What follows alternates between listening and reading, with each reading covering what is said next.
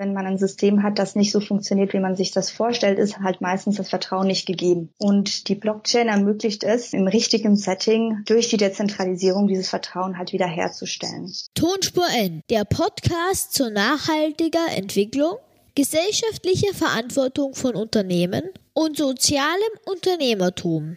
Gestaltet und präsentiert von Annemarie Harand und Roman Mesicek. Herzlich willkommen zu Folge 57 unseres Podcasts Tonspur N und wir beschäftigen uns immer noch mit Digitalisierung und Nachhaltigkeit. Mein Name ist Roman Mesicek und mir gegenüber sitzt Annemarie Harand. Herzlich willkommen bei unserer Serie. Das ist jetzt die dritte Folge unserer Serie und die 57. wie gesagt des Podcasts und in dieser Folge haben wir uns dem super gehypten, aber auch super spannenden Thema Blockchain gewidmet. Genau und ähm, wir haben versucht, ähm, das Thema äh, in dem Fall Sweet and Simple anzugehen und ähm, wollen für alle Erklärungen bereitstellen, die schon mal immer wissen wollten, was Blockchain eigentlich bedeutet, was hinter diesem Hype steckt und natürlich, was uns besonders äh, interessiert, was die Technologie für ein Potenzial in der Nachhaltigkeitsdiskussion und in der Diskussion um eine nachhaltige Entwicklung hat. Also wir suchen natürlich Positivbeispiele auch in diesem Bereich.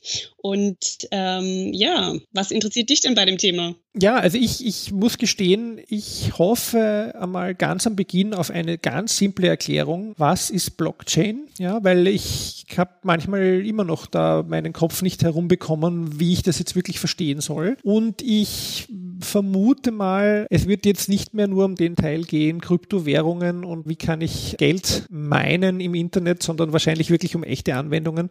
Und darauf bin ich halt sehr gespannt. Und die gibt es tatsächlich. Und ähm, wir haben uns dafür die Expertin Salome Egger von der GIZ, das heißt von der Gesellschaft für internationale Zusammenarbeit, ähm, ans Mikrofon geholt und sie interviewt und ähm, sehr, sehr spannende Erkenntnisse eigentlich gewonnen, was die Blockchain einfach wirklich ist und äh, wo Potenziale und Herausforderungen sind und ähm, endlich auch mal Praxisbeispiele, die einfach in unserem Bereich ähm, Anwendung finden, herausgepickt. Ähm, Man darf sich Beispiele erwarten und ich würde aber sagen, wir hören einfach mal rein. Ja, hallo und willkommen ähm, jetzt bei dem Interview mit der Salome Egger. Ich freue mich sehr, ähm, dass wir verbunden sind per Skype heute. Hallo. Hallo Annemarie. Freut mich auch, hier mit dabei zu sein. Genau, wir machen heute eine äh, Wien-Berlin-Konferenz und zwar zu dem Thema Blockchains. Und ähm, jetzt darf ich dich am Anfang mal ganz kurz bitten, dass du unseren Hörerinnen und Hörern erzählst, äh, wer du bist und ähm, was du aktuell machst und mit Blockchains zu tun hast. Ja, ähm, ich bin ganz einfach mal eine Person, die eine große Leidenschaft für internationale Themen hat und auch gerne sich mit Digitalisierungsfragen auseinandersetzt. Und zurzeit arbeite ich als Blockchain Governance Expertin im Blockchain Lab der Deutschen Gesellschaft für internationale Zusammenarbeit, kurz GIZ. Nachhaltigkeit ist also sozusagen der Kern meiner Arbeit, denn die GIZ ist Dienstleister für internationale Zusammenarbeit im Bereich der nachhaltigen Entwicklung. Sehr cool, sehr spannend. Ähm, also das finde ich ja auch ähm, großartig und das war mir auch ganz neu, auch dass sich eben, äh, sagen wir so, die GEZ auch mit dem Thema Blockchain ähm, tatsächlich schon so intensiv beschäftigt, eigentlich wie keine andere Organisation äh, im, sagen wir so, NGO-Bereich, ähm, die mir bisher untergekommen ist. Da habt ihr schon allein Stellungsmerkmal. Kommt mir das nur so vor oder äh, ist das so? Wir haben definitiv ein großes Privileg, ähm, so an dieser innovativen Front arbeiten zu dürfen. Ähm, wir sind auch innerhalb des Unternehmens ähm, einer speziellen Position, ähm, in dem wir halt diese Freiheiten haben, uns um neue Themen quasi zu bemühen und zu schauen, wie wir wirklich neue Technologien für Entwicklungszusammenarbeit nutz, nutzbar machen können. Ja, auf jeden Fall. Und da liegt ja auch ein großes Potenzial in Sachen Nachhaltigkeit und Digitalisierung äh, mit dem Thema, wie wir uns ja jetzt auch in dieser Serie beschäftigen. Jetzt vielleicht auch ganz kurz vorab eine ähm, kurze Theorie-Einleitung. Äh, was sind denn überhaupt Blockchains und wie funktionieren sie? Ähm, ja, Annemarie, ich habe dir ja versprochen, uh, keep it short and simple. Also and ich, sweet. ich werde and sweet. Ähm, ich werde versuchen, mich daran zu halten. Also im Grunde wird mit dem Begriff Blockchain und oder um es im Tech-Jargon auszudrücken, Distributed Ledger Technology, eine Art dezentrale Datenbank beschrieben. Das ist zunächst einmal nichts Spektakuläres, birgt aber doch einige bedeutende Vorteile. Im Gegensatz zu klassischen Datenbanken lagert die Blockchain nämlich die enthaltenen Daten nicht auf einem zentralen Server, sondern sie werden auf vielen verschiedenen Computern verteilt gespeichert. Also jedes Mitglied dieses Netzwerks verfügt über eine vollständige Kopie der Datenbank. Die Inhalte der einzelnen Kopien werden dann regelmäßig automatisch miteinander abgeglichen. Änderungen müssen dabei von einer kritischen Masse, zum Beispiel mehr als 50 Prozent, validiert werden, bevor sie als verifiziert gelten, also angenommen werden in der Blockchain.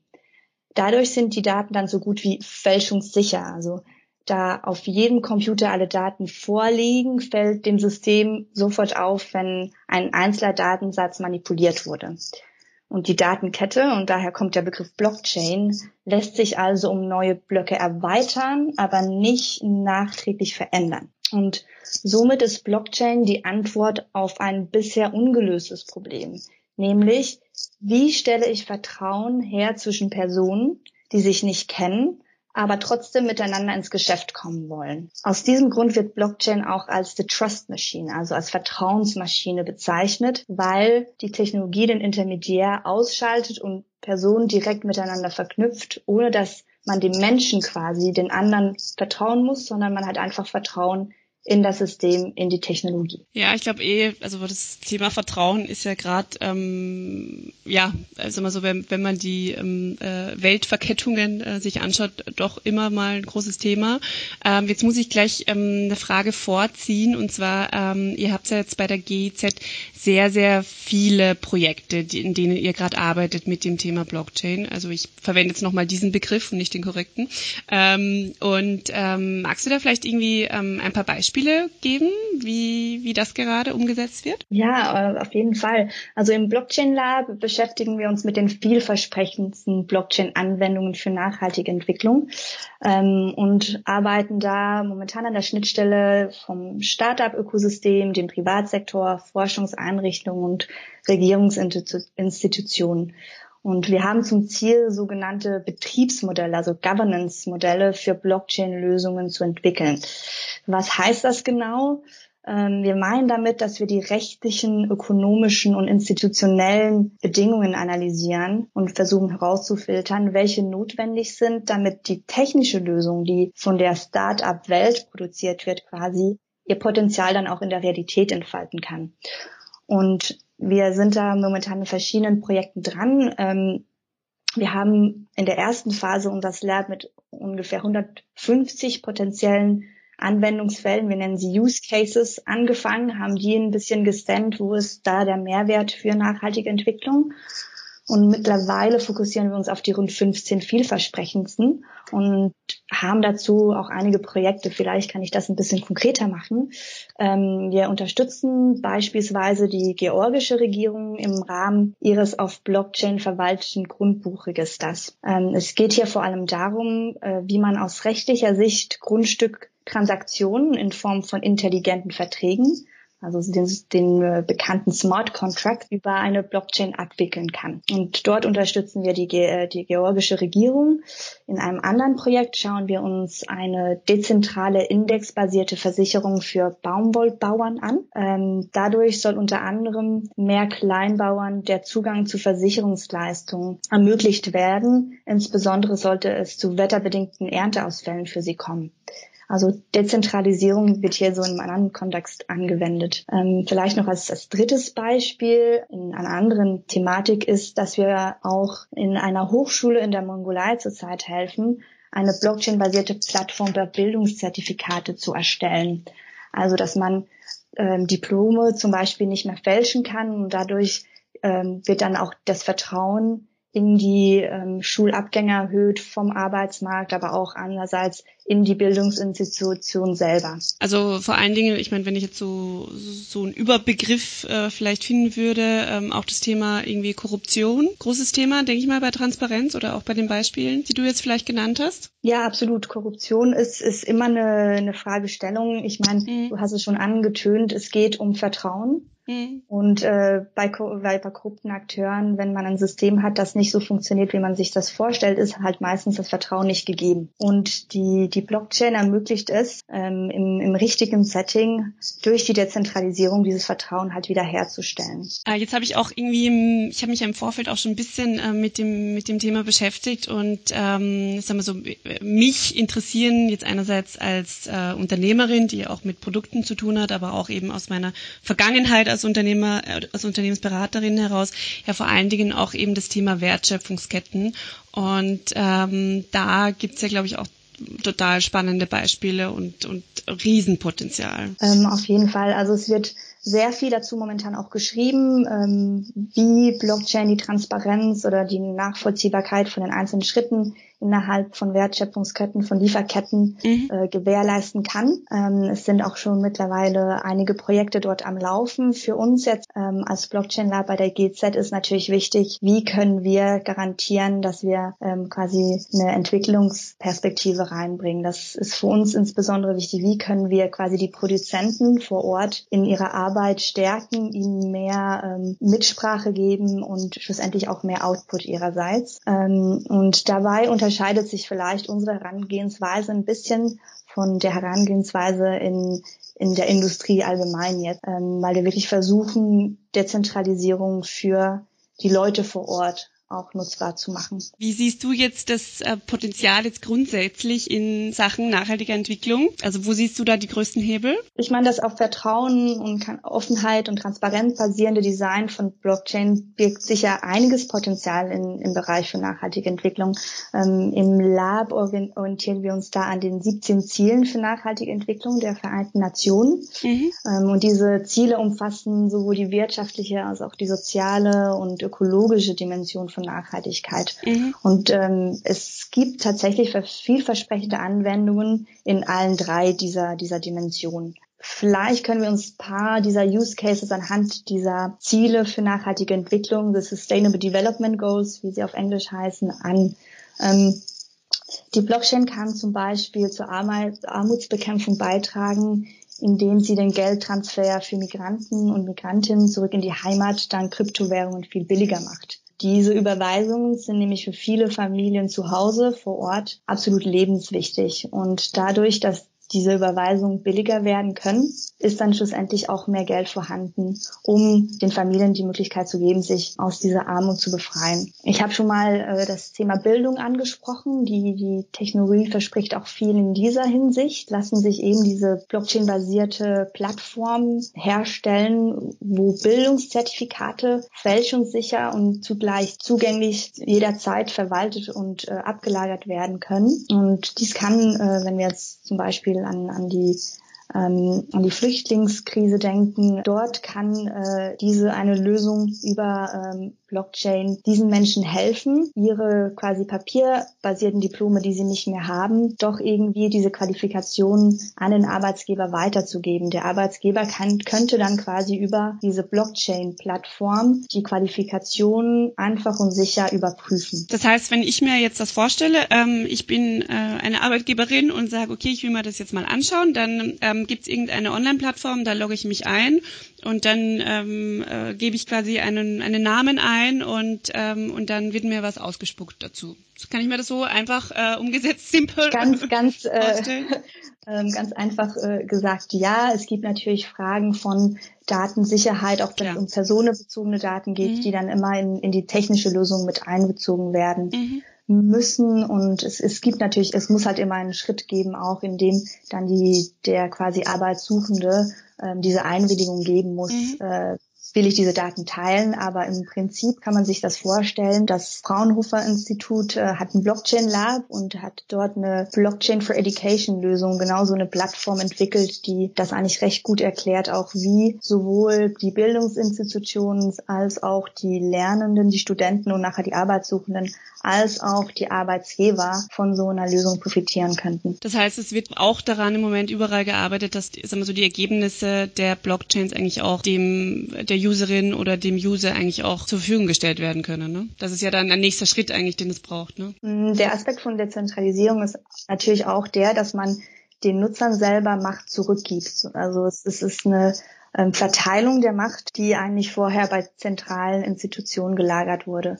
Und dementsprechend geht es natürlich auch darum, wenn man im Bereich äh, personenbezogene Daten unterwegs ist, dass diese Daten mir als Nutzer zurückgegeben werden und dass ich selbstbestimmt ähm, quasi entscheiden kann, wem ich diese zugänglich mache und mit wem ich diese teile. Jetzt vielleicht ein anderer Aspekt ähm, dazu. Es ist ja oft beim Thema Blockchain und Nachhaltigkeit immer so dieser riesen Energieverbrauch von den Kryptowährungen ja auch irgendwie in allen Medien. Und gibt's da irgendwas aus deiner Sicht, was ja, wo man da ansetzen kann oder soll oder wo die Projekte vielleicht, die mit denen du zusammenarbeitest, ansetzen in Sachen Energieverbrauch? Ähm, so die Energieverbrauchsfrage, die die kommt immer öfters auf und es ist tatsächlich so, dass jetzt äh, die Bitcoin-Blockchain wirklich äh, sehr, sehr viel Energie äh, schluckt, äh, wenn man das so sagen will. Ähm, der Grund dafür ist, dass ähm, äh, wenn man in der Blockchain äh, eine Entscheidung findet, beziehungsweise wenn man einen neuen Block, ganz einfach gesagt, hinzufügen möchte,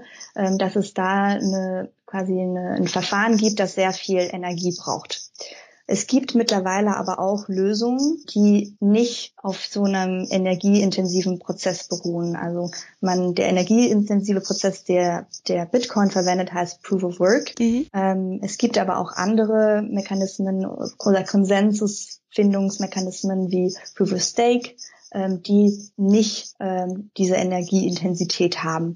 Und für die Nachhaltigkeit auch selber von, von Blockchain-Ansätzen versuchen immer mehr, immer mehr äh, auch Technologen und Unternehmen, die mit der mit dieser ähm, Technologie arbeiten, sich auf solche Mechanismen zu fokussieren, weil diese schlussendlich auch nachhaltiger sind für sie selber. Also das hat mich ja schon immer mal interessiert, ähm, wo ich mir dachte, eben da muss ja schon was anderes geben eigentlich oder muss was in, sich in die Richtung entwickelt. Da bin ich sehr froh, dass du mir das sagst, dass da auch wirklich dran gearbeitet wird.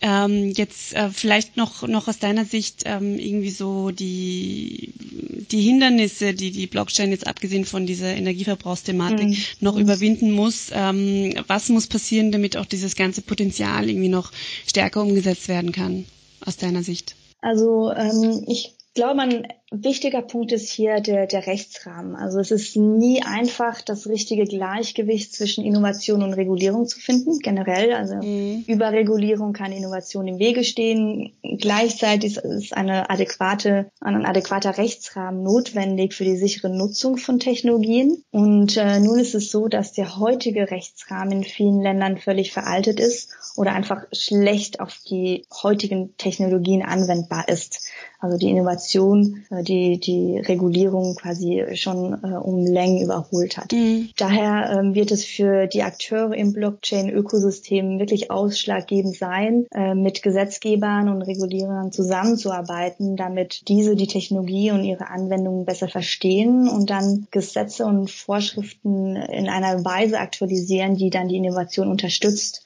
und nicht behindert. Ein anderer Punkt ist sicher auch Fragen hinsichtlich Datensicherheit, äh, Datenschutz. Kryptowährungen wie Bitcoin bieten Pseudonymität, ähm, aber es gibt viele Blockchain-Use-Cases, die von klar bestimmbaren Identitäten abhängig sind. Ähm, es gibt mittlerweile technische Lösungen wie Zero-Knowledge-Proofs, die daran arbeiten, äh, den Datenschutz durch Anonymisierung zu gewährleisten, aber deren technologischer Reifegrad konnte bislang nicht in vielen konkreten Anwendungskontexten abschließend überprüft werden. Also das ist sicher auch noch ein Must-have in Zukunft. Mhm. Und natürlich schwierig wahrscheinlich umzusetzen, ja, in, in Zeiten, wo Daten das neue Gold sind. Ne? Absolut, absolut. Und es ist schlussendlich auch technisch eine sehr, sehr komplexe Angelegenheit. Ähm, und das äh, möglichst äh, sinnvoll zusammenzubringen, äh, ist, ist auf jeden Fall eine Herausforderung. Und eine, ein, ein dritter Punkt, der, der meiner Meinung nach wichtig ist, ist auch schlussendlich der Hype, der irgendwie sehr Segen und Fluch zugleich ist. Ja, ähm, wenn man in den Medien etwas verfolgt, was so über Blockchain gesagt und geschrieben wird, dann kann man leicht zur Schlussfolgerung kommen, dass Blockchain die Lösung für alle Probleme der Welt ist. Absolut, ja. Und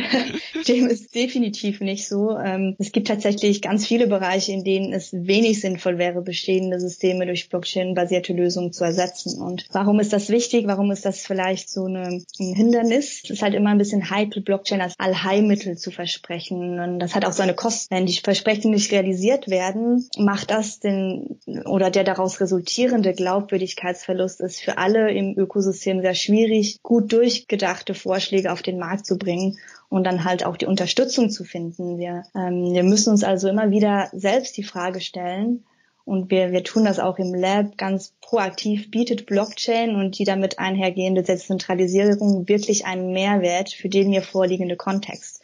Und in den meisten Fällen ist halt die Antwort nicht wirklich. Ja, also ich glaube, da, ähm, ja, da wird sich noch einiges tun die nächsten Jahre und wahrscheinlich auch sehr schnell bewegen. Und ähm, natürlich ist so bei dem, also meiner Meinung nach auch bei dem ganzen Thema Digitalisierung ja auch der, eben wie du gesagt hast, der rechtliche Rahmen ja völlig überholt. Mhm. Und ähm, das ist natürlich dann noch schwieriger, wenn mehrere Länder auch zusammenarbeiten oder wenn das natürlich dann weltweit ähm, die Strukturen funktionieren sollen. Absolut. Äh, sobald man halt irgendwie auch multilaterale Lösungen äh, finden möchte, dann kommen äh, neben Skalierbarkeit Fragen auch, wie integriert man verschiedene Rechtsrahmen äh, miteinander und so weiter. Ähm, aber das ist natürlich eine Frage, die nicht nur Blockchain-spezifisch ist, sondern sich bei allen neuen Technologien äh, sonst auch fragen lässt. Ja, also ich glaube, das war jetzt ein, ein super spannender Einstieg in die Welt der Blockchains. Ähm, ich glaube, wir haben alles erfüllt, was wir uns vorgenommen haben von Short and Simple. Zum Abschluss auch noch ähm, deine persönliche Meinung. Also was erwartest du oder was, was wünschst du dir von den Entwicklungen ähm, im Bereich Digitalisierung und Nachhaltigkeit, wenn wir sie gemeinsam denken? Also ich meine, Digitalisierung wird eine entscheidende Rolle für eine nachhaltige und lebenswerte Zukunft spielen, ähm, wobei halt eben neue Technologien wie künstliche Intelligenz, Blockchain oder das Internet der Dinge ähm, sowohl positiv auch negativ die Entwicklung beeinflussen können. Und ähm, wir müssen irgendwie sicherstellen, dass wir die Digitalisierung für ein besseres Miteinander nutzen. Und ähm, da, da muss ich auch wirklich sagen, bin ich überzeugt davon, was, was die GZ in dem Bereich macht. Die hat sich nämlich den Principles for Digital Development verschrieben. Und diese Prinzipien umfassen neun Leitlinien, die dabei helfen sollen, digitale Zusammenarbeit erfolgreicher, effizienter und wirksamer zu gestalten. Und genau solche Initiativen brauchen wir in Zukunft mehr. Denn wir müssen uns einfach wirklich aufrichtig und reflektiert mit den möglichen Auswirkungen von Digitalisierung auseinandersetzen. Und wenn wir das tun, dann sind wir meiner Meinung nach auf einem guten Weg, den Bedürfnissen der jetzigen Generation zu dienen, ohne die Möglichkeiten der zukünftigen Generationen aufs Spiel zu setzen. Ja, also schöner hätte ich es jetzt nicht sagen können. ähm, ich glaube, es ist ja, also kann ich dir in allem, was du jetzt auch zum Schluss gesagt hast, nur zustimmen. Ich glaube, dieser kritische Blick ist einfach immer wichtig und dieses Hinterfragen bei dem, was man tut und ähm, gerade einfach bei diesem Thema Digitalisierung. Und ähm, ja, vielleicht noch ganz zum Schluss, ähm, wie kann man ähm, denn über euch und eure Arbeit noch mehr erfahren? Über welchen digitalen Kanälen? Ja, also ihr könnt uns auf Twitter followen, at GZ Blockchain. Wir haben auch einen Internetauftritt über die offizielle GZ Homepage und dort werdet ihr jedenfalls immer über die neuesten Entwicklungen und Events äh, informiert werden. Super. Ähm, ja, Salome, dann sage ich vielen, vielen herzlichen Dank ähm, für das Interview. Ich danke dir. Und ja, wir, wir freuen uns und sind super gespannt, was äh, noch passiert in den nächsten Monaten und Jahren bei euch bei der GEZ. Danke vielmals. Ja, wir sind wieder zurück. Das war ja unglaublich spannend. Da waren wirklich viele Beispiele dabei. Also ich habe jetzt gleich mal mitgenommen, was man da alles machen kann im Bereich ökonomischen Rahmenbedingungen, Grundbuch, Versicherungen, Hochschulbildungszertifikate. Äh, Annemarie, was ist da dein Highlight gewesen aus dem Interview? Ja, also ich meine, grundsätzlich ist ja das Spannende, dass es ja irgendwie so äh, in alle Lebensbereiche irgendwie reingehen kann. Ja, also das war mir auch eben nicht so bewusst, wie du sagst, ja eben Grundbuch und Bildungsbereich und so weiter. Was mich dann auch immer jetzt auch wieder beruhigt hat, eben, das habe ich im Interview erwähnt, ist einfach dieses Thema Energieverbrauch, ähm, dass ja irgendwie irgendwie bei den Kryptowährungen ja irgendwie so verteufelt wurde und dass es da einfach schon, schon auch die Technologie jetzt wieder geschafft hat, da eben einfach im Sinne des Energieverbrauchs ähm, ein bisschen positivere Entwicklungen ähm, ja, zu bekommen, das freut mich sehr. Also das hat mich tatsächlich wieder etwas beruhigt. Ja, und auch mal, ich glaube auch mal den klaren Unterschied herauszuarbeiten zwischen das eine sind Kryptowährungen und das andere ist einfach eine Anwendung der Blockchain-Technologie genau. in unterschiedlichen Bereichen. Das fand ich wirklich spannend und auch mit dem Beispiel Beispielen, die mögen zwar noch klein sein, ja, oder eben noch jetzt nicht global ausgerollt, aber da sieht man echt einen Nutzen, den das haben kann. Also zum Beispiel das mit den Überweisungen hat mich total fasziniert. Das ist eine total simple Anwendung, aber total nachvollziehbar, dass einfach Menschen, die dann sozusagen in anderen Ländern arbeiten und ihren Familien Geld zurücküberweisen wollen, sollen oder müssen, einfach dadurch äh, das A sicherer machen können, aber B auch günstiger. Also unglaublich spannend. Ja, also ich glaube, wir können auch äh, da in diesem Bereich positiv bleiben, wie wir ja tendenziell grundsätzlich sind. Mhm. Und ja, sind auch gespannt, was so die ähm, Entwicklungen tatsächlich einfach der nächsten Jahre in diesem Bereich sind. Also die Pilotprojekte, die da laufen bei der GEZ, ähm, die werden wir sicher ähm, auch in weiterer Folge noch mal ein bisschen beobachten. Mhm. Ähm, und allgemein, was dazu passiert. Und ähm, ich äh, verweise jetzt gleich in, in diesem Falle auf unser äh, Padlet ja, da hat sich auch was getan dazu. Unser großes Übersichtsdokument, wie eine Mindmap ausgeführt, das wächst und wächst. Wir bekommen einerseits immer wieder auch Anregungen beziehungsweise Ergänzungen. Das freut uns sehr und bitte weiter so. Und andererseits ist es so bei den Interviews, aber ganz generell auch, wenn man an der einen Stelle wieder mal zu lesen anfängt und dann weiterliest, kommt man vom Hundertsten ins Tausendste. Und inzwischen, glaube ich, habe ich ähm, gerade heute, bevor wir aufgenommen haben, glaube ich, drei oder vier neue Links zum Thema Blockchain und Nachhaltigkeit hinzugefügt, weil sich eben doch mehr Organisationen schon damit äh, beschäftigen, als man vielleicht, wenn man eben sozusagen nur mal jetzt nur Radio hört oder normale Medien äh, konsumiert, glauben möge. Ja, und das ist äh, ja grundsätzlich gut so. Das war unsere äh, aktuelle Folge zur Blockchain. Die war hoffentlich short, sweet and simple, auch für euch. Und damit kommen wir zu unseren abschließenden Ankündigungen. Ihr wisst ja, ihr findet alle Folgen zum Nachhören auf unserer Webseite www.tonspur-n.eu oder auf der Plattform Soundcloud. Abonnieren könnt ihr den Podcast zum Beispiel mit Apple Podcasts. Das ist für die meisten wahrscheinlich das Einfachste. Ich habe jetzt aber mal nachgeschaut, also auch auf Spotify und auf Deezer findet man uns, aber natürlich auch auf ganz vielen anderen Plattformen, die diesen Content bereitstellen. Insbesondere auf allen diesen Plattformen, wo man uns bewerten kann, freuen wir uns über positive Kommentare, Sterne, Thumbs up Herzen, damit wir den Podcast weiter bekannt machen können. Wenn ihr Feedback, Fragen oder Vorschläge habt, was ihr euch von der Tonspur N wünscht, dann schreibt uns doch bitte ein E-Mail an podcast.tonspur-n.eu oder uns auf unseren Social Media Kanälen, unseren massigen, wie zum Beispiel Twitter at Tonspur N, Instagram wie immer schick, wunderbar und tolle Fotos von unseren Aufnahmen at Tonspur N. Ähm, und dann haben wir natürlich auch noch eine Facebook-Seite, die auch Tonspur Heißt. Also wir freuen uns auf Nachrichten, Likes etc auf diesen Kanälen. Annemarie Harand ist Co-Gründerin und Geschäftsführerin der Erdbeerwoche und in dieser Funktion derzeit auf ganz vielen Messen unterwegs. Ihr erreicht sie auf Twitter unter Annemarie Harand. Und der Roman, der Roman Mesicek, ist Studiengangsleiter und Nachhaltigkeitskoordinator der Fachhochschule Krems und auf Twitter unter Roman Mesicek erreichbar. Tonspur N wird produziert von Green Bean Podcasts, Konzepte und Produktion. Das findet ihr unter www.greenbean.at. Und damit wünschen wir euch eine gute Zeit, sagen vielen Dank fürs Zuhören und ähm, bis bald. Genau, bis zum nächsten Mal. Tschüss. Tschüss.